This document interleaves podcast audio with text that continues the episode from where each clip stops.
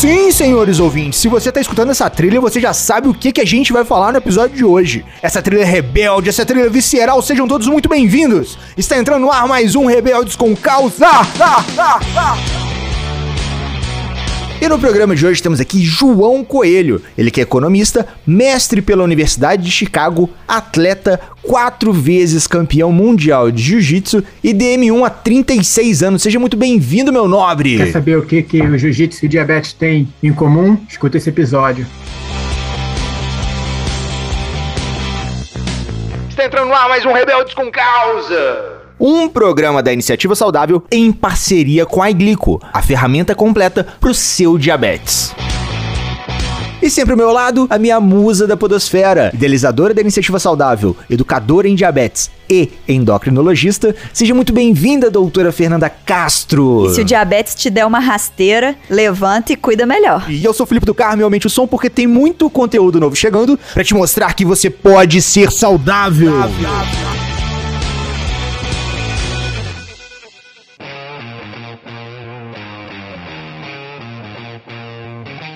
Então vamos lá, senhores ouvintes, mais um papo rebelde, mais um papo visceral chegando na sua timeline, chegando na sua podosfera.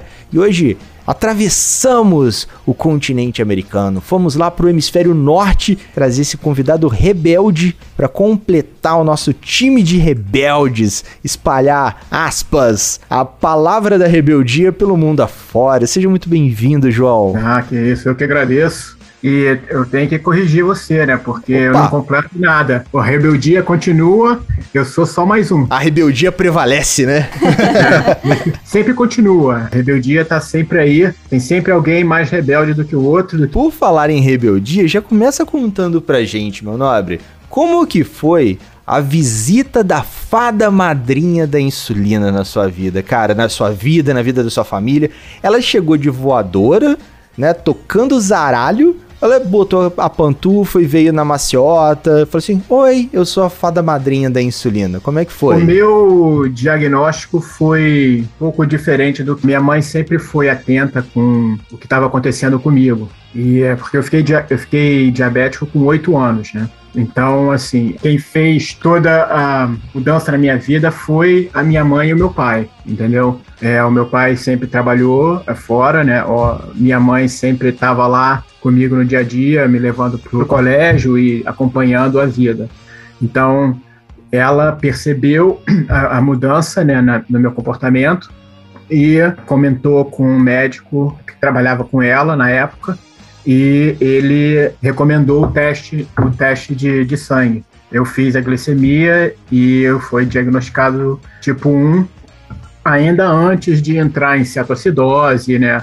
Não cheguei a entrar em coma. Foi mesmo a minha mãe ter notado essa diferença logo que aconteceu que evitou eu ter entrado em coma, né? Então, eu fui o primeiro diabético na minha escola, que é uma escola particular no Rio de Janeiro.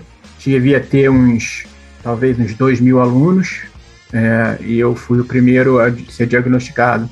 Depois de uns 5, 6 anos, teve uma menina que entrou em coma e foi diagnosticada diabética é, nessa, nessa condição. Então, éramos dois alunos entre os 2 mil eu fiquei diabético em 1985, né? Então tem 36 anos tinha já. 8? Então você tem 44 hoje, né? Eu 44, exatamente. O que aconteceu? Eu a mudança naquela época era assim, o tratamento, eu fui, o meu acompanhamento foi sempre feito pelo Luiz César, César Povo, né, que é um médico já já falecido, né, mas é, ele era assim o líder no Rio de Janeiro, pelo menos, e, e, até talvez no Brasil, em, em termos de endocrinologia, estava sempre fora do, do Brasil, estudando e, e, tendo os novos conhecimentos e trazendo é, novidades e me colocando a par dos, do que estava acontecendo no mundo científico em relação à diabetes. Então, eu, até por ter feito mestrado na Universidade de Chicago, e uma das matérias que eu fiz é criticar documentos ou, ou teses é, escritas de maneira científica para provar uma, uma hipótese, eu tenho essa essa mania, talvez, de sempre meter e falar assim: o que está acontecendo em pesquisa hoje, em termos de diabetes? E eu pego e começo a ler o que está sendo publicado,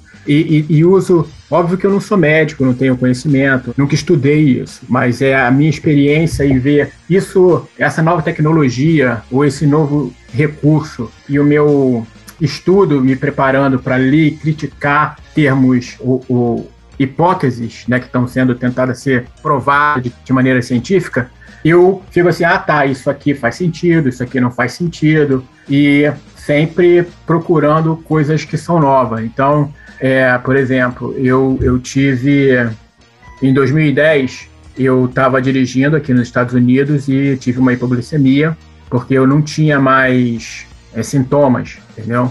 De hipoglicemia. Então eu apaguei dirigindo e, e bati de carro, é, perda total. E aí eu falei assim, pô, se eu não, se eu tenho hipoglicemia e não tenho é, sintoma, eu preciso de alguma coisa que me avise que eu tô chegando nessa condição. Inclusive, então, eu acho que sua bomba acabou de apitar aí. É, eu ia perguntar, eu falei, opa. É eu tô com 80, 88 agora. Previsão é, de eu acabei, eu acabei de chegar no, no, no treino, é, aí eu tenho que. É, normalmente eu como alguma coisa quando chego, já, já comi, já tomei a insulina depois, porque eu, eu treino sem a bomba estar tá conectada, né? Aham. Então, já está esquematizado. Então, só para linkar o que a gente está falando agora com o que eu estava falando da, do acidente, eu precisava de ter alguma coisa que me dissesse que eu estava com hipoglicemia. Então, eu pesquisei e, fiquei e descobri que tinha o contínuo, o CGM, né, que é o Continuous Glucose Monitor.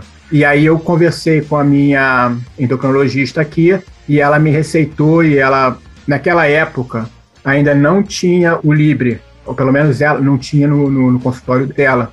Mas depois eu descobri que o Dexcom é um pouco mais real ou realista em termos de medir a glicose baixa do que o Libre, porque o Libre tem uma variação grande quando a, a glicose está abaixo da média. Sim. A variação dele é diferente quando está abaixo quando está alta. Uhum. O Dexcom não tem isso. Óbvio que tem a variação, não é 100% como está no sangue, né? Até porque mede a glicemia parte do corpo diferente, né? O Dexcom mede na, na célula de gordura, então, no líquido. É, no líquido intersticial, né? Igual o Libre mesmo. É. Mas o fiozinho dele deve ser diferente, né? Tipo, do, do Libre é de uma substância, o do Dexcom deve ser de outra. É, isso eu não sei. O reagente, assim. O, é, o reagente, e eu descobri que a, a fita né, do sangue para medir a glicose, ela tem um, um, metal dentro dela que é ouro, porque o ouro com, reage à glicose e produz eletricidade. E aquela força elétrica é o que mede se tiver mais eletricidade ou menos eletricidade, tem mais glicose ou menos glicose. É assim que eles medem a, a glicose no, no sangue através da fita, né? É Por um... isso que é caro pra caramba essas fitinhas, né? É, é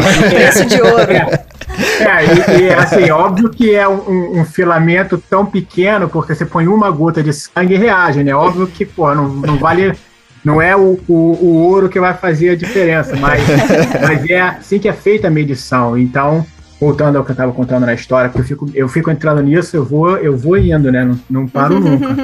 aí eu, eu descobri o CGM, falei com a endocrinologista, ela me receitou o Dexcom. E aí é, eu uso o Dexcom desde 2010. E. Não bateu mais de carro. Não, não. avisa que tá caindo, eu já tô tomando conta. É, avisa tenho... e suspende, né? Então já tem essa previsão e ainda já o tratamento. É, a bomba, eu uso a bomba desde o ano passado. Ah, tá. Entendi. Porque o que aconteceu? Eu sempre tomei caneta. Ou, ou seringa, né? No 1980 ou na década de 80, eu tomava com seringa, não tinha eu não usava caneta ainda. O caneta fui usar. Acho que foi surgir depois, né? Bem mais tarde, é. Eu usei uns, sei lá, uns 10 anos, talvez mais, só seringa.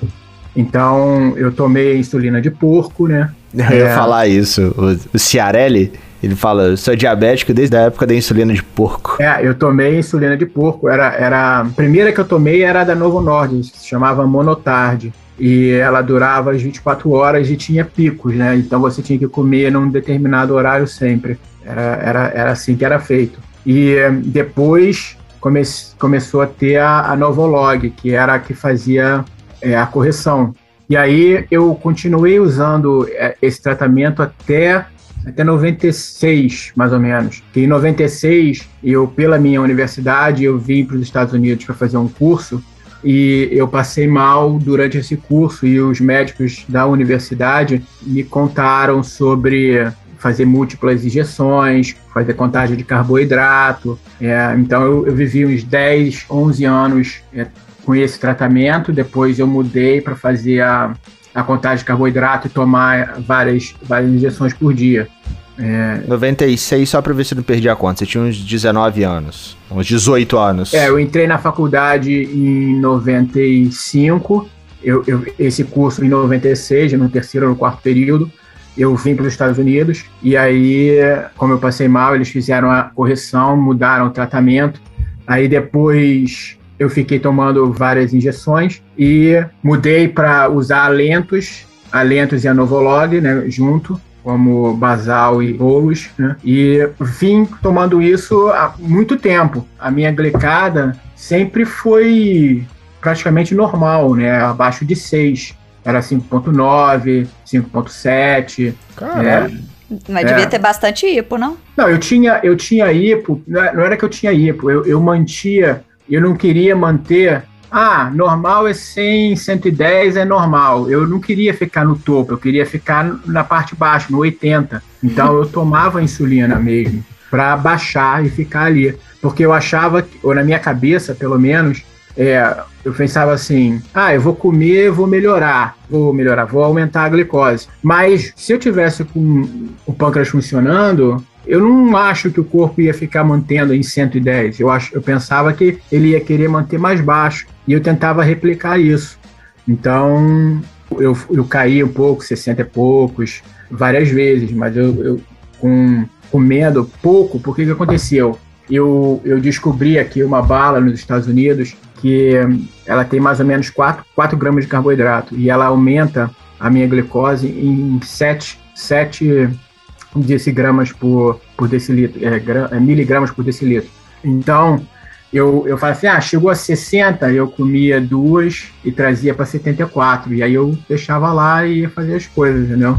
Uhum. Aí ela, ah, começa a subir por qualquer motivo, alvorecer, ou, ou hormônio, sei lá, qualquer coisa. Eu já tomava uma unidade, duas, comia alguma coisa e tentava manter ali na, até 90, mais ou menos. E ele tinha bastante atenção, né? É, o, o que acontecia com, com o CGM, eu ficava de olho né, o tempo inteiro. Eu nunca, eu, eu fico muito raramente acima de 180, 200. Então, quando eu chego a essa glicose, eu me sinto mal, entendeu? Eu vejo gente, ah, eu tenho a glicada mais alta, eu vejo gente passar 3, 4, 5 horas acima de 200, 250. Se eu, se eu passar meia hora em 200, eu não, eu não consigo nem respirar, entendeu? Se eu fizer uma corrida em 40 segundos, eu tô cansado. É, é, é bem. O meu corpo não funciona com a glicose assim, acima do 180, eu já, eu já, eu já, eu já me sinto mal. É. Entendeu? O que a gente tem de estudo pelo menos vão ser estudos mais antigos, né? Vão ser estudos com insulina regular, insulina NPH, não vão ser estudos é, com as insulinas mais modernas, mas mostrando que quando se mantinha a glicada abaixo de 6, 6,5, que aumentava muito o risco de eventos cardiovasculares, então de infarto, AVC, microisquemias, então assim, pelo menos aqui no Brasil, em que a maioria das pessoas utiliza NPH irregular, a gente ainda tem esse pensamento de não deixar a glicose tão baixa, de não deixar tanto a média das glicemias, né, a hemoglobina glicada, nem a glicose do dia a dia tão baixa, um, porque quase ninguém usa sensor, né? Ou tem uma bomba que avisa ou que suspende. É. E outra pela estabilidade, instabilidade das insulinas mais comuns, né? Mas tendo recursos tecnológicos, insulinas mais modernas, mais estáveis, e tendo o conhecimento, né, que você tem, a programação, tudo direitinho, dá para poder considerar de ter uma, uma glicose quase normal, mesmo tendo diabetes. É.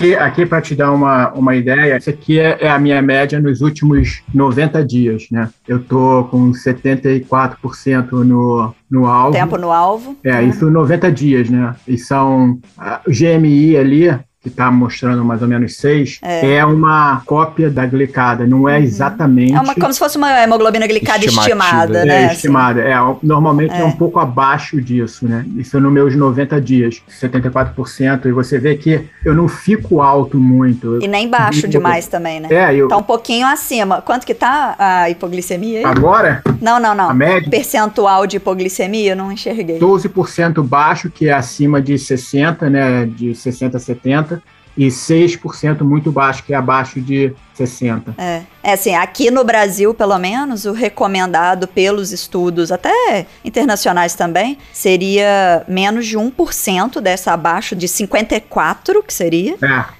5%, se não me engano, agora fugiu da cabeça, mas acho que 5% entre 54 e 70, que seria o recomendado, para evitar, por exemplo, de você estar tá lá num treino de jiu-jitsu, se tivesse alguma insulina ativa ainda, dela baixar demais sua glicose. Eu queria perguntar se às vezes essas quedas aí são no decorrer dos treinos, porque você tá gastando uma baita energia, né? Que por sinal você tem uma carinha de psicopata de treino, daqueles caras, uns ratos de tatame, que falam assim, da bobeira eu tô treinando, tipo, oh, vamos fazer um treininho de bobeira aqui, eu normalmente treino à noite, né? São duas horas e meia por dia e eu vou todo dia, de segunda a sábado. então o Felipe tá certo. De segunda a sábado eu vou. O cara não tem a orelha estourada, não, mas. Não, eu tenho muito cuidado de. Opa, o cara tá botando a minha orelha no chão, aí eu faço uma força assim pro lado pra tirar a orelha. Ok, agora, agora pode. agora tá tranquilo. É. E eu, mas eu faço, tem. Eu comecei isso em 2017, né? Que foi o ano que eu terminei o meu mestrado, e eu, por causa do mestrado, eu não estava fazendo muito atividade física. E aí eu ganhei muito peso, sei lá, uns, uns 10 quilos, eu acho. E aí eu, eu fui pro jiu-jitsu para perder peso, para ter uma atividade diária. Em 7, 8 meses, mais ou menos, eu perdi 14 quilos. Saí de 88 e manter em 76, de lá para cá é, é esse o peso, mas eu conseguia. Quando começou a pandemia, eu ganhei 4 quilos. E aí eu, eu comecei a ficar nervoso e preocupado. Eu falei, assim, opa, não posso começar a ganhar peso de novo. Começar a cortar em dieta aqui, porque tá. eu não quero voltar pro jiu-jitsu quando voltar. É muito acima do peso, né? Para eu poder manter. Porque naquela época também parou a competição, parou tudo, né? E aí eu comecei a ver assim, ó, atividade física faz uma diferença absurda, entendeu? No tratamento. Quando eu, quando eu comecei o jiu-jitsu, eu estava tomando 14 unidades de lentos e, sei lá, quase 70 unidades de novologa por dia, tá? E aí, depois do jiu-jitsu, mesmo com a caneta, é porque hoje na bomba a basal é, é a novolog vai de pouquinho em pouquinho, né? Não tem basal.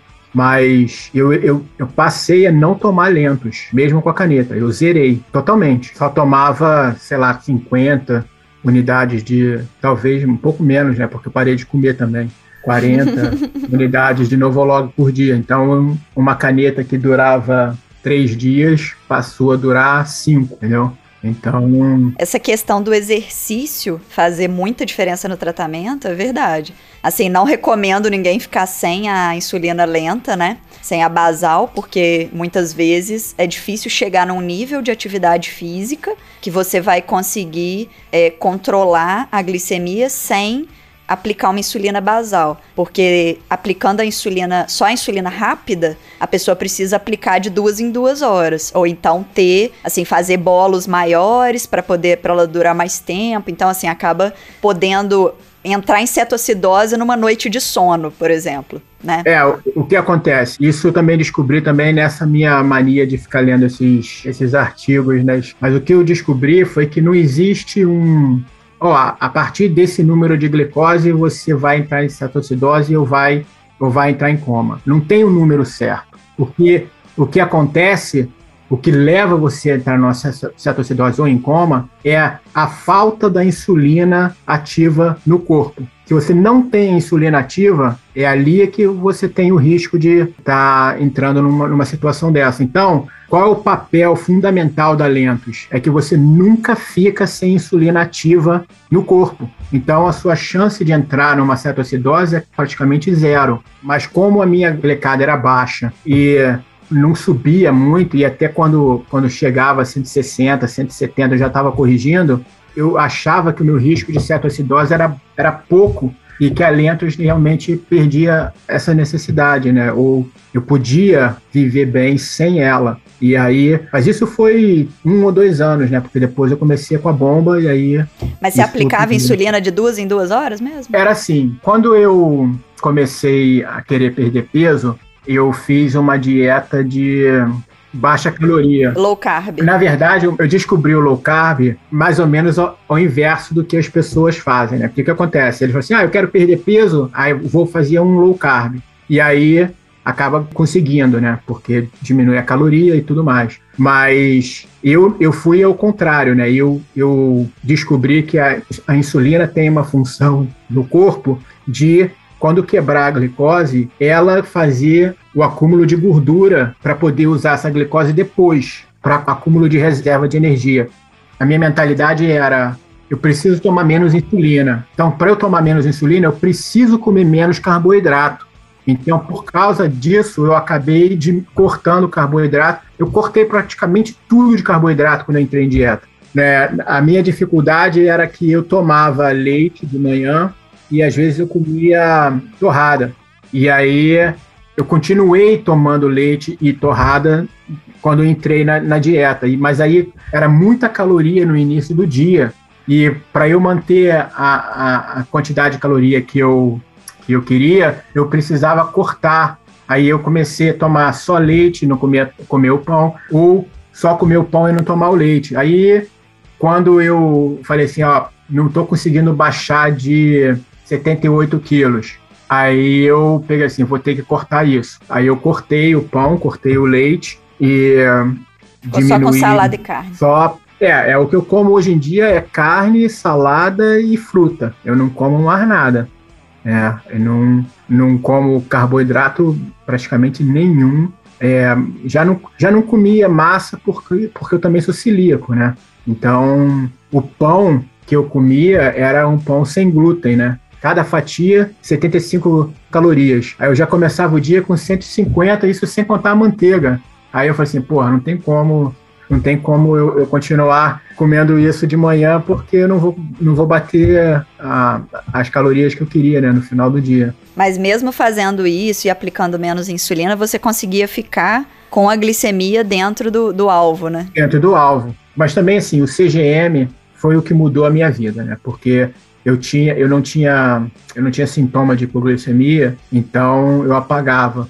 Né? Volta e meia eu estava em casa, eu estava dormindo, vendo televisão, eu apagava, porque já tinha tomado a, a, insulina. E eu também não acontecia tanto quanto era possível por falta de sintoma, porque eu comia muito doce, entendeu? Eu tomava muita insulina. Às vezes eu, eu tenho um, um pacote de, de chocolate misturado com biscoito salgado aqui nos Estados Unidos que vende, eu, eu sentava na frente da TV, eu comia o negócio inteiro, entendeu? É aquilo, aquele pacote ali era mais de mil calorias, entendeu? Eu, eu, eu, sentava na frente da TV, eu comia o negócio, entendeu? Então era assim, hoje em dia, quando eu tô tentando manter o peso, eu como 1.400, 1.500 calorias por dia, eu, eu comia aquilo numa sentada, entendeu? Era, era é, a diferença, a minha a minha queda de caloria foi absurda para eu, eu sair de 88 para 75, 74 quilos. É, e você falou que sempre que a glicose estava subindo, você aplicava um pouquinho da insulina rápida para ela não, não continuar subindo, para ela cair. Né? Então, isso acabava gerando várias aplicações diárias. Então, meio que você substituiu a,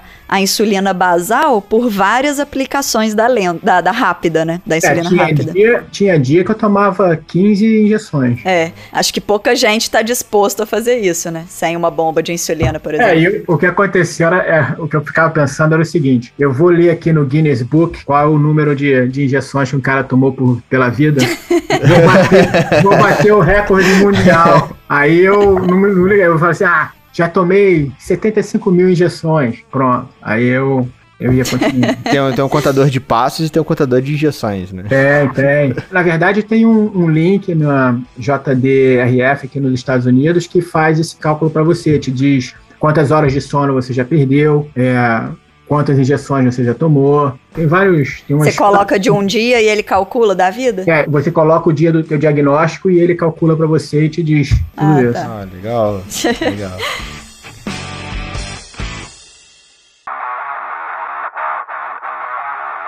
A gente estava falando agora de atividade física, de insulina e tal, mas qual que é a importância da atividade física e da aplicação da insulina, qual que é essa relação? Porque a gente falou lá com o Wagner que ele, por ter um baixo percentual de gordura, né, ele aplica menos insulina, porque a insulina age melhor. Mas por que que na situação do João, né? Por que, que ele acabou precisando aplicar menos, reduzir, controlar? É, a atividade física, ela auxilia o corpo a poder aplicar menos insulina, poder, se fosse uma pessoa sem diabetes, né, poder produzir menos insulina, é porque ela atua a, ajudando a glicose a entrar nas células, entrar nos músculos por uma forma alternativa, sem precisar tanto da insulina.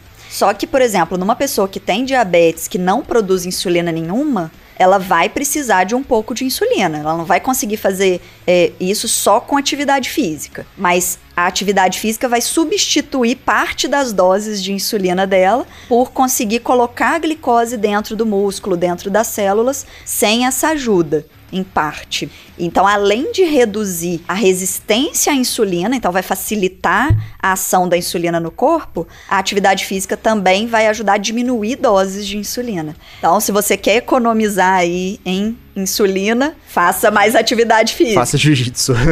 Linkando a atividade do treino, que o treino diário, que é o que levou à redução da insulina, para a competição. Eu quero fazer essa diferença porque a reação em mim é diferente quando eu vou treinar e quando eu vou competir. Sim. Quando eu vou treinar, eu tô num ambiente conhecido, amigável, entendeu? Eu tô com, os, com as pessoas que eu conheço. Então, eu não tenho variação de glicose por estresse ou por adrenalina, nada disso. Isso não acontece. Então, se eu tomar insulina, durante o treino ou antes do treino, o que seja, a glicose vai cair e eu posso ter problema. Isso você não deve ter conseguido perceber de uma hora para outra, né? Você não. deve ter ido sentindo aos poucos Isso, e certeza. se programando. Isso, foi evoluindo, né? É, hoje em dia, eu não saio de casa sem tomar alguma coisa que tenha carboidrato ou um shake de proteína, que tenha alguma coisa de carboidrato para eu poder, se precisar, eu, eu ter algum carboidrato extra no corpo. É uma reserva, né? Isso. Quando eu vou pro treino, eu vou tomando alguma coisa, comendo alguma coisa no carro, entendeu? Então, isso, mas foi ajustando, né? Eu, ah, eu vou para lá e vou comer alguma coisa antes. Isso não, não foi de uma hora para outra, eu fui aprendendo com o tempo, óbvio, né? Mas a competição já é diferente. A competição, eu chego no estádio cedo, às vezes, quando a competição é de manhã, eu nem como nada antes, né? Eu, porque tem que bater peso e um monte de coisa, e aí eu, eu só vou comer depois que eu pesei, entendeu? Normalmente eu como alguma coisa com potássio, né? Uma banana ou uma tâmara, alguma coisa nesse sentido para poder não ter cãibra e para poder ter alguma coisa também fazendo efeito durante a, a competição. Tem uma energia ali, né? Isso. E aí, o que acontece? A adrenalina faz minha glicose subir e, pô, não é pouco, entendeu? Tem competição que eu tomo seis, às vezes até nove unidades de insulina só para manter a glicemia estável, ela nem abaixa. Com essa insulina toda no corpo, ela não abaixa, ela mantém. O que, que acontece? Mais ou menos duas horas, três horas antes da competição, ela dá uma subida. Já adrenalina, já. Aí eu tomo duas, três unidades uma, mais ou menos por volta de 110, 120. E ela fica estável. Aí, quando eu vou fazer a pesagem para entrar na área, que é mais ou menos meia hora antes da luta, ela sobe mais, já vai para 140. Eu, tô, eu tenho as três insulinas ainda, três unidades ainda fazendo efeito, e a glicose sobe, entendeu? Aí eu tomo mais três, às vezes, se passar de 140, for para 160, às vezes eu tomo quatro, cinco unidades. E você leva caneta para as lutas ou você deixa a bomba até a hora? Depende da hora da luta. Se for à tarde, aí eu almoço, vou, e aí eu fico com a bomba até a hora da luta, né? Quando eu vou fazer a pesagem, já tiro a bomba. Mas normalmente essas unidades que eu tô tomando já é com caneta, né? E acaba a competição, a glicose faz assim. A insulina começa a fazer efeito, não tem mais adrenalina, o negócio despenga. Então, eu tomo insulina para manter estável, porque lembra o que, eu, o que, eu, te falei antes? Se eu tiver 180, 190, eu não consigo respirar fazendo exercício. Eu estou fazendo o esforço, em 20 segundos eu já cansei. Então, eu não posso entrar na luta no tatame com mais de 160. 160 é o, é o top que eu consigo render bem entendeu? E eu entro já com 140, porque não abaixa, entendeu? Por causa, só por causa da adrenalina. Às vezes, se for uma luta de manhã cedo, tipo 9, 10 horas da manhã, eu não comi nada e o negócio fica lá, sem abaixar. É, tá o cortisol, adrenalina fazendo o fígado ali produzir glicose. Né? É, porque eu descobri, na verdade, eu, eu fico feliz e preocupado ao mesmo tempo quando a minha glicose sobe, né? Porque aqui nos Estados Unidos tem muito estudo em beisebol. Acho que foi Stanford que uh, eles fizeram um estudo. Você conhece alguma coisa de beisebol, não? Uhum. Conhece? Então, tem os arremessadores, né, que são os pitchers.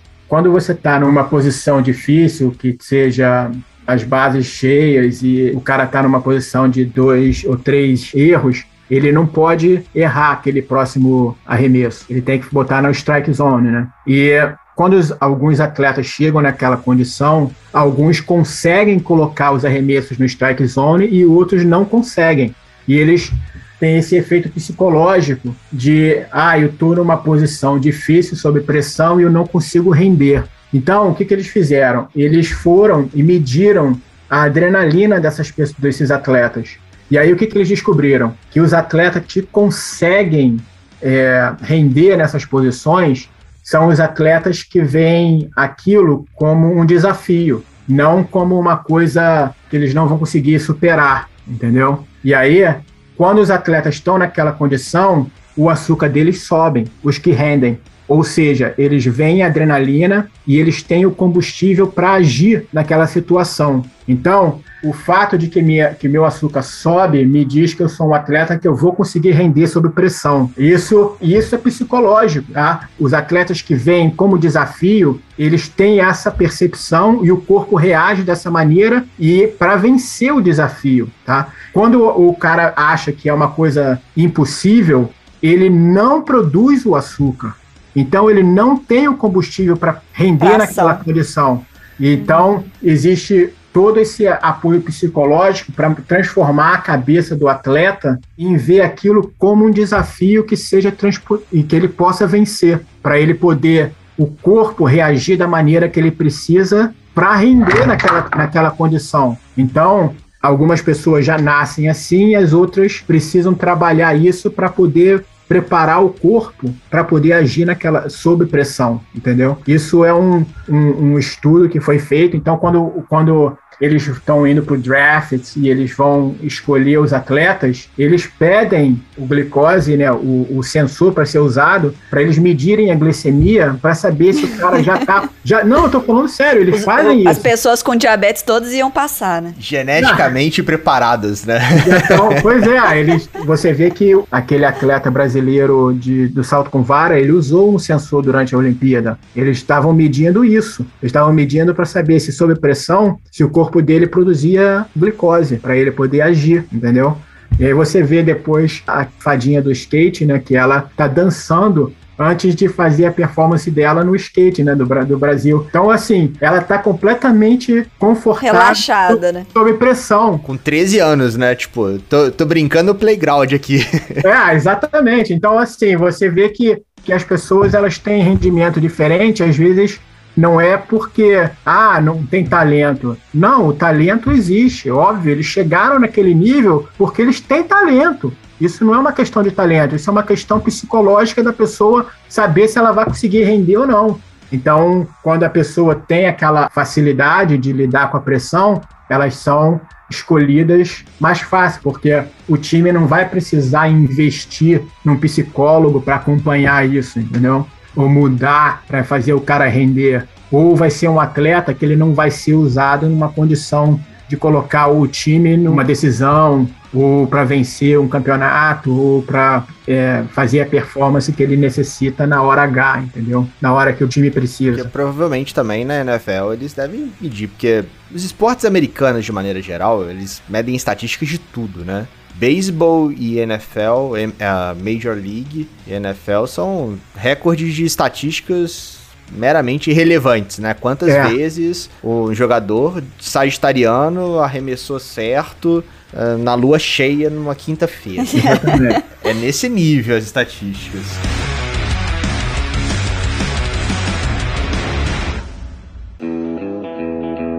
O que faz o jiu-jitsu, por exemplo, ser tão desafiante é que se o cara tá arremessando a bola de 20 metros, porra, na primeira ele, ah, não tenho força, preciso de mais força.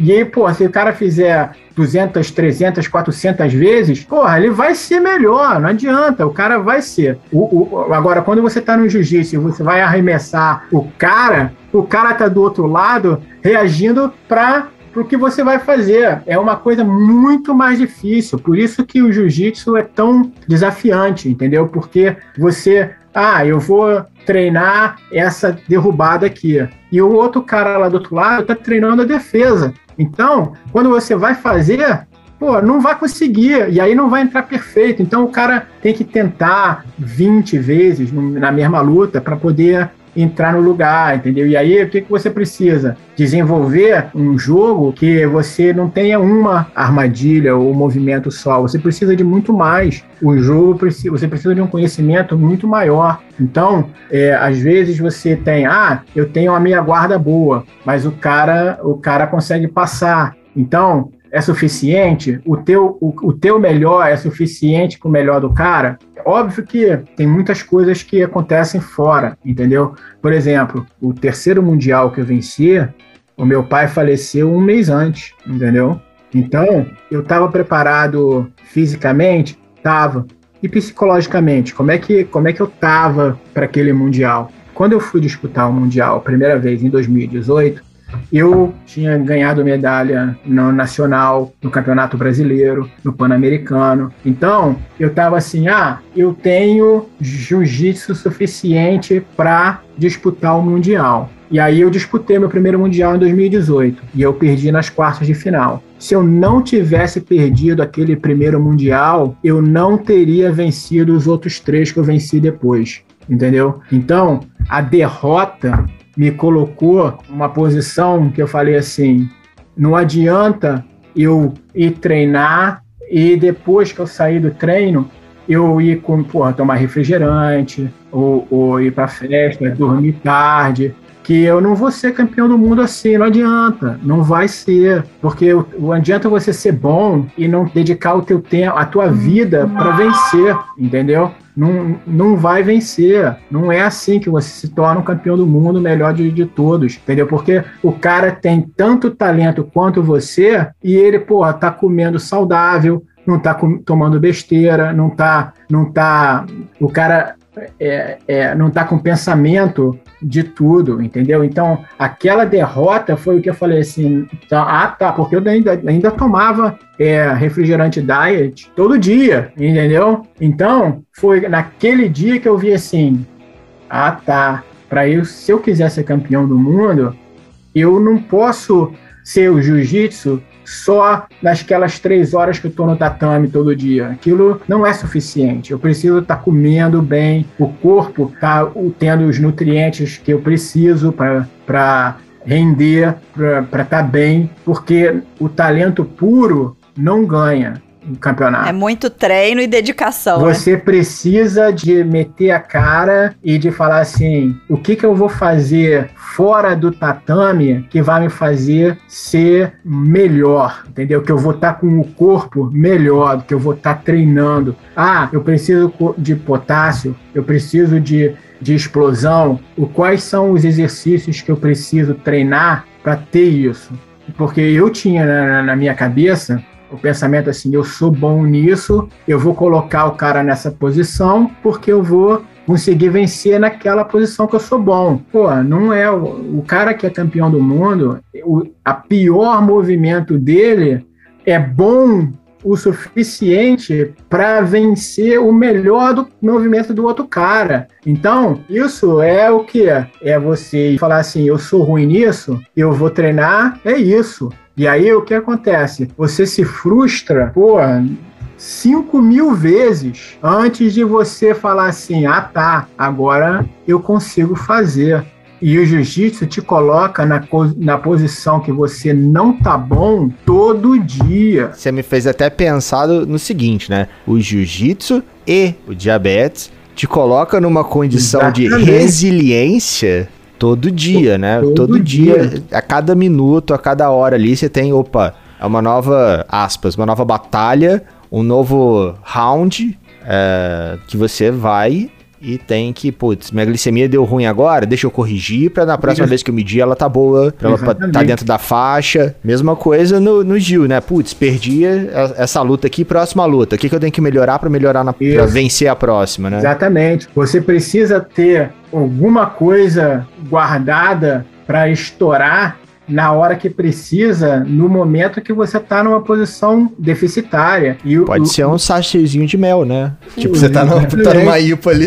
Exatamente. A diabetes cria você a estar tá acostumado a te, te colocar contra a parede toda hora todo dia você está tomando uma decisão que as pessoas que não têm diabetes não estão tomando. Como que você faz isso e rende, entendeu? É uma coisa que eu notei depois de ter vencido. Não tem tanto diabético vencedor quanto poderia ter. E isso é porque as pessoas não estão preparando os diabéticos de maneira a mostrar para ele que ele pode fazer tudo quanto uma outra pessoa, entendeu? Então, você conta estatisticamente, você deveria ter campeões mundiais com diabetes em qualquer esporte. E você tem. Se fosse proporcionar a população que você fala, Isso, assim, né? Tipo, ah, tem 1,5% da população que tem diabetes, tipo 1, deveria ter 1,5% dos vencedores com diabetes. Exatamente, e não tem.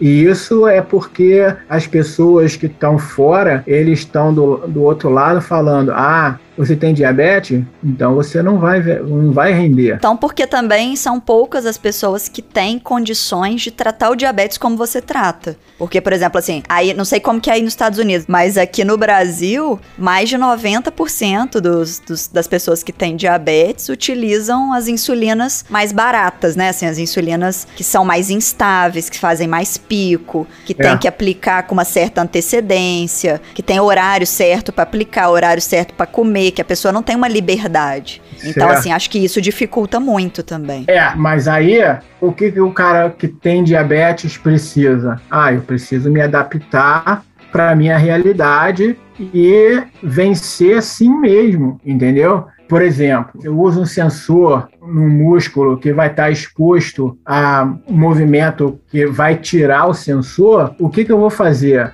Eu vou mudar a minha estratégia por causa disso? Ou eu vou descobrir alguma coisa que eu vá adaptar para eu poder render mesmo tendo o sensor naquele músculo, entendeu? Todo dia você tá lá e tá expondo e tá procurando solução. É assim, é, a gente acaba levantando aí novamente, como a gente levanta em todos os episódios, que a educação em diabetes é fundamental, né? Porque assim, isso para você tá claro, porque se a glicose está subindo, você precisa aplicar um pouquinho de insulina para ela não continuar subindo ou para ela voltar isso. ao normal. Só que tem muita gente que tem diabetes e que acha que tem que esperar a glicose subir, né, ficar bem alta para poder aplicar insulina. Então, assim, outra coisa, além da, da, da falta de insulinas modernas, é a falta de educação em diabetes, né? Que a gente tem, assim, isso em todo local, mas principalmente nos países é, em desenvolvimento, como o Brasil, a gente vai ter aí a, a, lentidão com que essa informação chega,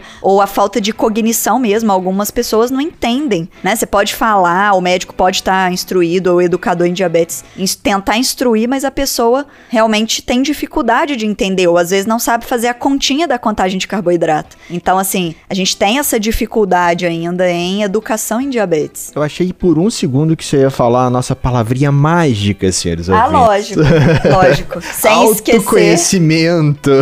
sem esquecer do autoconhecimento, porque cada um vai reagir de uma forma, né? Isso aí tudo que a gente, né, escutou do João é como age para o João Coelho, né, nessa situação que ele tá, nessa alimentação que ele tá, nesse ritmo de atividade física que ele tá.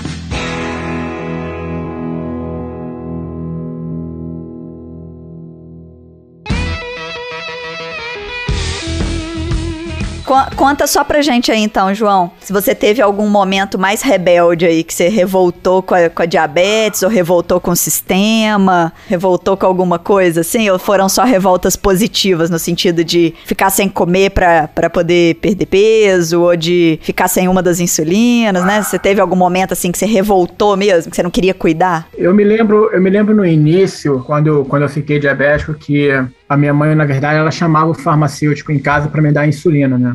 E eu não queria tomar injeção. Era, era minha, minha, essa foi a minha fase rebelde com diabetes. Depois, eu já estava na segunda série, né, do colégio. Assim, eu jogava futebol, jogava videogame em casa, então eu falei assim, beleza, vou, tô tranquilo, não, tenho, não preciso fazer mais nada, né? E aí eu... Queria nem saber da diabetes, não. Era, era o que eu queria fazer, né? Aí uma vez, um cara, um dos farmacêuticos chegou lá em casa para me dar a insulina e ele encheu quase a seringa inteira. Ó. Aí minha mãe olhou, né, viu aquilo, aí falou pra- que não era para dar, né, óbvio. Quer Pois é. matar meu filho, né? Pois É é. insulina, velho. Aí ela resolveu que ela tinha que aprender a aplicar a injeção. né? Caralho.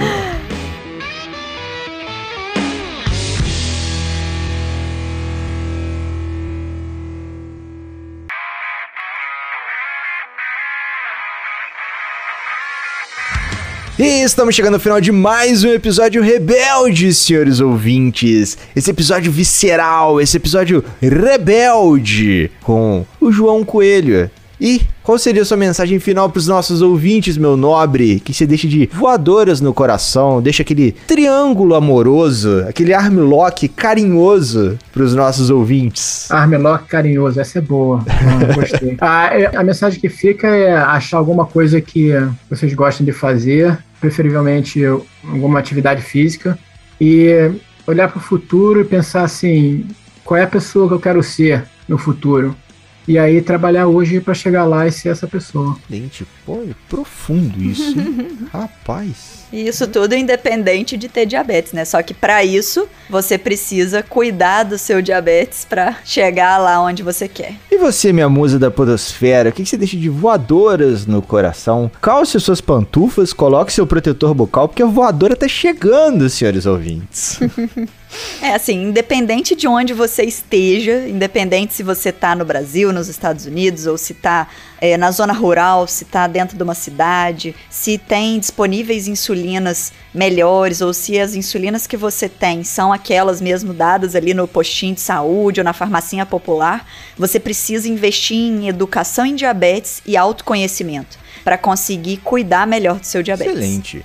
E precisa escutar podcasts. Faz parte da educação em diabetes. Então, a minha mensagem final é sempre aquela velha máxima. Sigam as nossas redes sociais, iniciativasaudável.com. Escutem e compartilhem todos os nossos episódios, senhores ouvintes. Muitos novos estão vindo. Tem o Rebeldes com Causa, eu quero Livecast, Endocrinologia Inteligente o clássico Pode Ser Saudável. Então, se você tem aquela tia, aquele tio, aquele amigo que ainda não conhece o universo dos podcasts e não sabe onde escutar, manda o link do YouTube pra eles. Ou se ele já conhece, manda o link das plataformas de podcast: Spotify, Deezer, Apple Podcast, Cashbox ou outro agregador da sua preferência. E lembre-se sempre, você também pode ser saudável. E no mais, aquele abraço.